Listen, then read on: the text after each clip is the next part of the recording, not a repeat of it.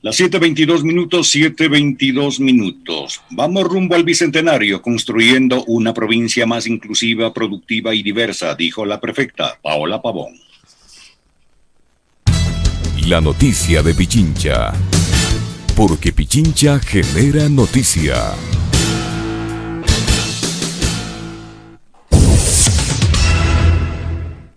Este jueves 27 de mayo se desarrolló la sesión solemne del Consejo Provincial en conmemoración de los 199 años de la batalla de Pichincha, gesta que selló la independencia de nuestra nación.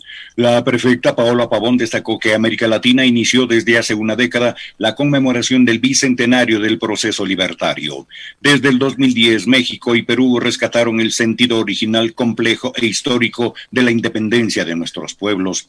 Manifestó que la independencia constituye un proceso inacabable acabado, extendido hacia el futuro, hasta conquistar verdaderas transformaciones en la vida social y cotidiana para llamarnos efectivamente independientes, soberanos, solidarios, fraternos entre nosotros y con los demás pueblos.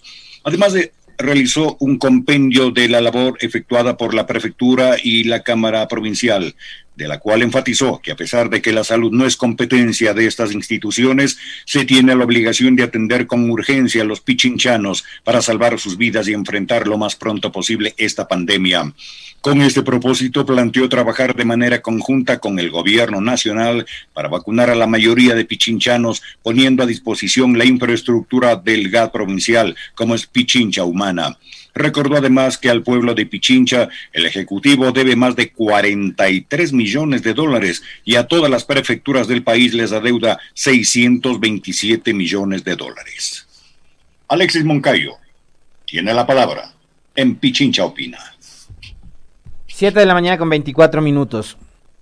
Em, en ese Ecuador del encuentro, ayer junto a la prefecta y el viceprefecto, junto a Paula Pavón y Alexandro Tonelo, estuvieron los integrantes de la Cámara Provincial, los alcaldes de los ocho cantones y mm, los en total los 17 consejeros que conforman esta Cámara, en la diversidad.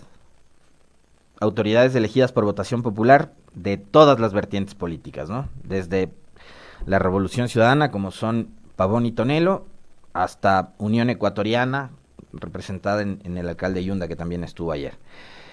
Y los demás alcaldes también, ¿no? Y autoridades. Diversidad, unidad, encuentro. Eso fue lo que vimos ayer. Como vimos también, no estuvo presente el presidente de la República, ni el vicepresidente Borrero, lo cual, no sé, digo, ustedes podrán considerarlo de alguna manera como un desaire, porque además se trata de la provincia que es la sede donde está el gobierno, es Quito la capital. Pero más allá de eso, me parece que mm, el discurso hace un llamado importante, primero, a que los ciudadanos de esta provincia nos apropiemos de esa identidad, que es algo que no se ha construido históricamente, que no es una cosa que además se va a lograr en un periodo de cuatro años y que lo ha iniciado la primera mujer en la historia del Consejo Provincial en ser elegida democráticamente además prefecta, que es Paula Pavón. Esto, digamos, no se va a, generar en, en cuatro años. ¿Qué es ser pichinchanos? ¿Qué valor tiene el ser pichinchanos? Esta provincia en donde se han producido además hechos históricos como por ejemplo el del 24 de mayo de 1822, que le dejaron no solo a Pichincha, sino al Ecuador entero, un legado importantísimo que tiene que ver con valores muy importantes, como el de la libertad, el, de la independencia, ¿no? Y que hoy, que estamos ya empezando el camino para llegar al Bicentenario, en 2022, nos tiene que convocar a precisamente replantearnos todo lo que decía en el discurso la prefecta, ¿no? ¿Qué significa ser pichinchanos? ¿Qué es Pichincha? ¿Por qué es tan importante este territorio?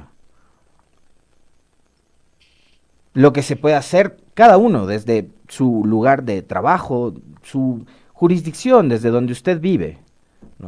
Construir una Pichincha, un territorio, una provincia en efecto, productiva, reconociéndonos además en, la diversidad, ¿no? En esa diversidad que va desde la zona montañosa y desde la zona de los volcanes, desde cantones como, como y como Mejía, hasta la zona este, del noroccidente.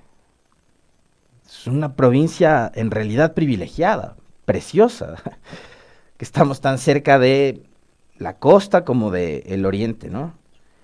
Entonces creo que hay que darle el valor que tiene, además esta, esta provincia que tiene lugares tan diversos, no solo en, en, cuanto a lo natural, ¿no? A la flora y a la fauna. Contamos con el Chocó Andino, una de las reservas de biosfera más megadiversas que tiene el planeta, sino también por su gente, por su gente, por lo que digamos, el pichinchano eh, es pichinchano, sí, pero se distingue y es diverso y sigue siendo pichinchano, sea de Puerto Quito, de Pedro Vicente Maldonado, sea de la capital de la República, o sea de, de y de Cayambe, de Pedro Moncayo, de, Mejía, ¿no? Entonces hay que, mm, hay que empezar a reconocerse también como, como pichinchanos. Hay que empezar a darle valor y darle identidad al ser pichinchanos. Hablaba la prefecta también del compromiso que tiene que asumir el gobierno. Fíjense, un poco atando con la nota anterior y el pedido que hacía Jaime Nebot. Hay una deuda con Pichincha que asciende a 43 millones de dólares y una deuda total con las prefecturas de más de 620 millones de dólares, que ojalá el gobierno central, eh, digamos, en, manos de, este nuevo, de este nuevo gobierno, se haga responsable y empiece a, hacer las transferencias y las transacciones que se requiere para que, insisto, eso se traduzca en lo que decía la propia prefecta Pavón, ¿no? Por ejemplo, en atención a salud. Y en estos días nada más, en esta semana, no voy a hablar de todo lo que ha hecho durante todo el año eh, desde que llegó la pandemia al Ecuador, la prefectura. Pero hablemos solo de lo que ha ocurrido en esta semana, en donde por primera vez una institución pública, como, la, como es la prefectura, a través de el ala de salud, que es Pichincha Humana, ha llegado a los mercados. Cuando ustedes llegan a lugares donde están los trabajadores, los trabajadores autónomos, también a otro tipo de segmentos de la población, como por ejemplo los grupos GLBTI, y ustedes les preguntan si durante todo este año alguien se ha acercado a hacerles una prueba de diagnóstico de COVID, dicen que no, que es la primera vez. Y durante todos estos días, Pichincha Humana estuvo aplicando con su personal médico pruebas a los trabajadores de los mercados. Entonces, para eso se requiere recursos, para eso se necesita el dinero que está obviamente destinado y que corresponde, en este caso, a los eh, gobiernos provinciales o a las prefecturas, pero también, digamos, de promedio están los municipios y las juntas parroquiales. Así que eso, con respecto de la sesión solemne, que fue además un acto bastante emotivo, Mm, en un lugar precioso que a mí particularmente me encanta, como es el Teatro Sucre. Ayer eh, conversaba con Ubi Drogo, querido amigo, que además seguramente nos debe estar sintonizando. Le mando un fuerte abrazo. Siempre es un placer y un privilegio coincidir con él en cualquier lugar. Y ayer conversamos y le decía que el, el, último concierto al que fui antes de que nos encierren y nos confinen por la pandemia fue en el Teatro Sucre. Así que además fue en ese lugar que es tan, que es tan precioso y que es tan emblemático para Quito y para Pichincha.